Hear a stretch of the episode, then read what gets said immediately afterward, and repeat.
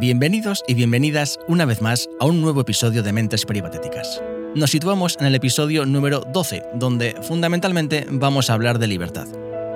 Es una palabra que se usa mucho, pero no sé hasta qué punto comprendemos bien la definición en todos sus términos. Nos situamos en un momento histórico con amplias herramientas con las que podemos comunicarnos con facilidad.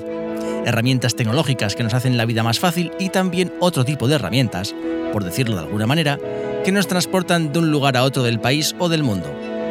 ¿A qué se traduce todo esto? Fundamentalmente a que tenemos los medios necesarios para ser individuos soberanos.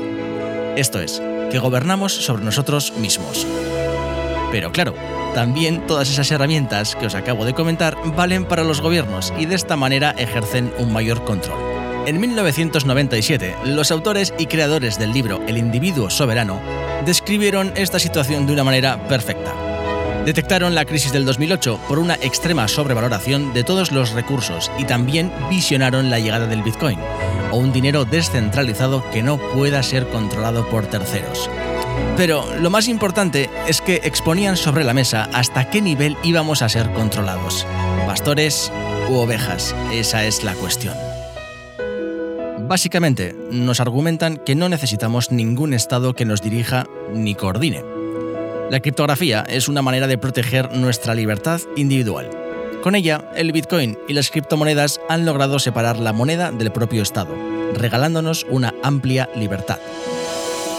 Vengo con un apasionante episodio donde os voy a lanzar ciertas opiniones y reflexiones que a mí me hicieron adoptar un cambio importante hace un par de años aproximadamente ni mucho menos son pensamientos reaccionarios ni antisistema como tal, pero creo que la libertad que conocemos está escrita con minúsculas y de alguna manera debemos reconvertirla.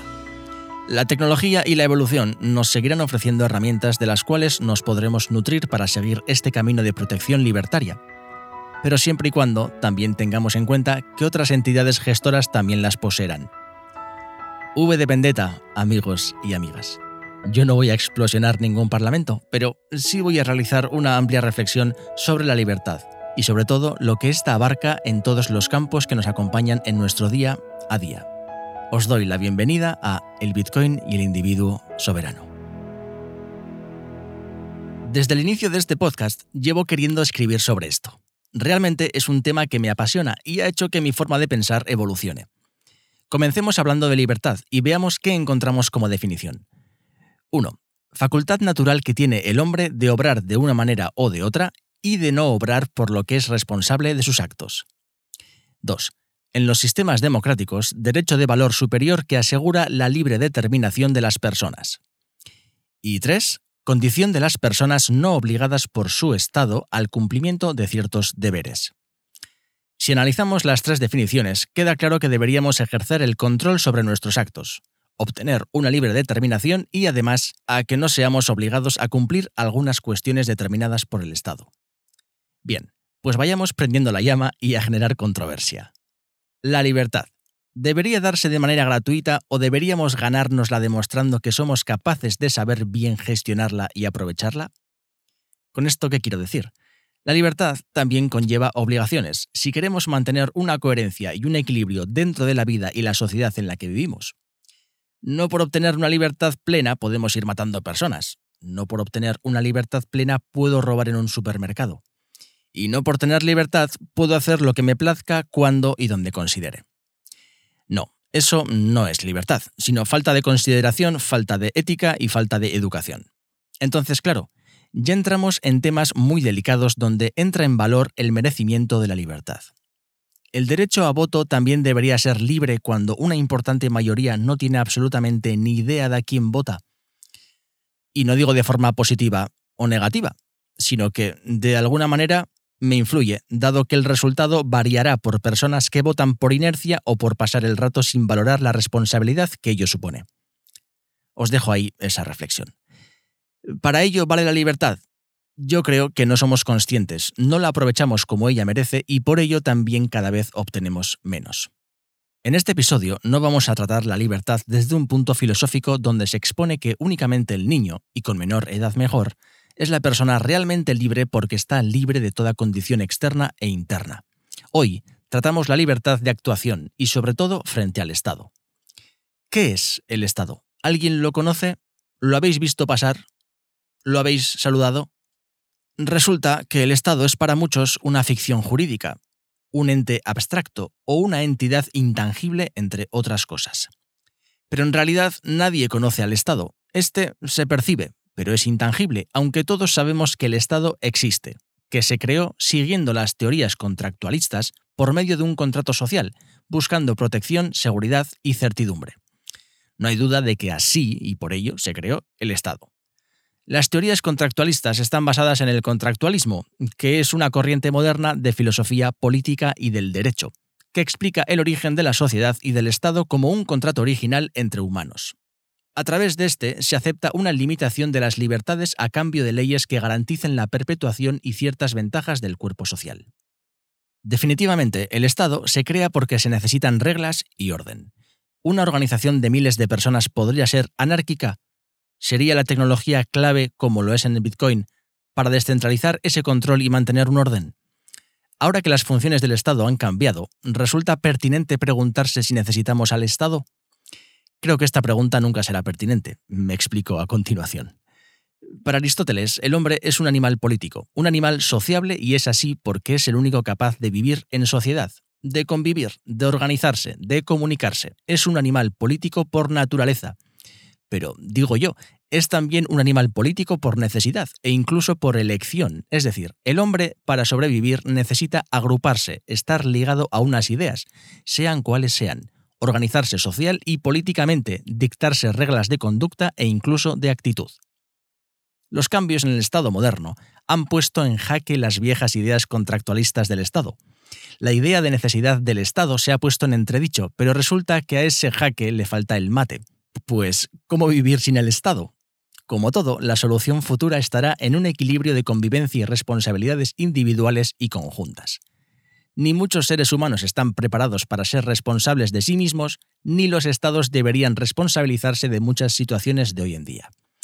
Intento ser siempre una persona racional a la hora de establecer una conclusión con previo análisis, pero siempre hay un porcentaje visceral y soñador que me tira.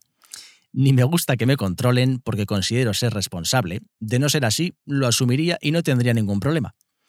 Y cada vez valoro más las libertades individuales que siento se coartan más cada día. La libertad para mí en ningún caso era neutra, hasta que encontré el modelo de control y orden descentralizado a través de la tecnología blockchain. Una tecnología que no depende de nadie, por así decirlo, pero al mismo tiempo depende de todos. Es la mayor aplicación de justicia a través de la tecnología. Sin preguntas ni intereses metetes. Como individuo soberano que debería ser, con todas mis libertades, en mí estará la decisión final de compartir la información personal que considere, ¿no? Por qué ciertas entidades y organismos deben saber dónde vivo, el dinero que tengo y lo que hago o dejo de hacer. Mientras no invada otras libertades ni haga mal a nadie, todo ello debería respetarse, pero actualmente es imposible, aunque un poco menos con la blockchain. Blockchain es un sistema de transferencia digital basado en la distribución de la información, dinero, entre otras opciones, en multitud de nodos independientes, digámoslo ordenadores, que registran y validan dicha información de forma anónima, eliminando intermediarios e impidiendo que la información pueda ser borrada. Esto es, mediante Internet yo puedo enviarle algo a alguien siempre y cuando todos esos cientos de miles de ordenadores validen que puedo hacerlo mediante sus algoritmos y también validen que la otra persona puede recibirlo. Legal y seguro, sin tonterías, pero además, y lo más importante, a la blockchain no le importa quién realiza la acción ni quién la recibe. Solo le interesa que sea posible y no haya fraude, barra corrupción. Perdonad la reiteración, pero para los que aún no estéis al tanto de todo esto, estamos frente a una revolución al nivel de Internet o mayor. Estamos hablando de una tecnología que mantiene el orden, posee sus leyes basadas en algoritmos matemáticos y además te regala el anonimato es que así debería ser todo. Más adelante realizaré un episodio sobre los contratos inteligentes, donde a través de la misma tecnología se realizan pactos entre dos o más partes, donde en el resultado no habrá trampa ni cartón. Pero bueno, sin desviarme demasiado, que aquí tenemos para mucho. Blockchain nos permite enviar, recibir y gastar dinero. Sí, a través del Bitcoin.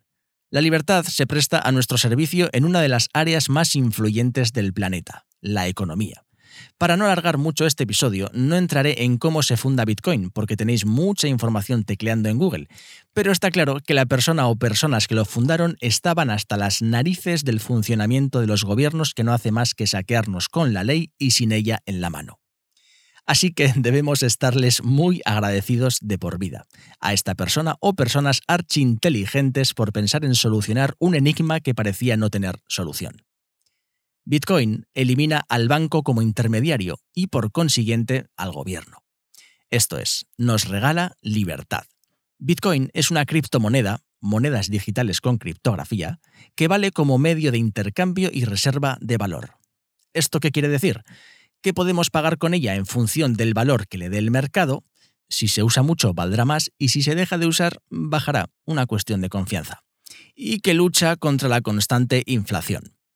A modo resumen, deciros que la tecnología bien aplicada puede ayudarnos a alcanzar la meta de ser individuos soberanos. Y espero que, gracias a la blockchain, todo nos acerque cada vez más a la verdadera libertad. Y ahora sí, vayamos con la conclusión. Una de las primeras conclusiones más importantes que saco de todo esto es que la tecnología puede aportarnos libertad, pero que esta libertad conlleva gran responsabilidad. Me explico. En el caso de Bitcoin, al ser descentralizado, nosotros mismos somos los gestores y responsables de todo lo que ocurre con nuestro dinero. No hay bancos ni entidades que te protejan, sino que tú eres dueño y consecuente de tus actos. Y esto nos lleva al principio del episodio, donde planteaba si la libertad está creada para todo el mundo o si la merece cualquier persona. Normalmente lo queremos todo, y eso está claro que no puede ser, por suerte. Quien algo quiere, algo le cuesta, y qué bien aplicárselo a la libertad. No queremos un absoluto libre comercio que dependa del valor del mercado, pero tampoco que haya un Estado que marque las pautas que él considere. Entonces, nuestra reflexión debería empezar por qué es lo que queremos antes de soltar una queja, porque desde luego que somos libres para quejarnos, pero ¿estamos haciendo algo para solucionar el problema de la queja? Quizás no o no lo suficiente. No pidáis libertad, ganaos la libertad. Un abrazo y hasta la próxima.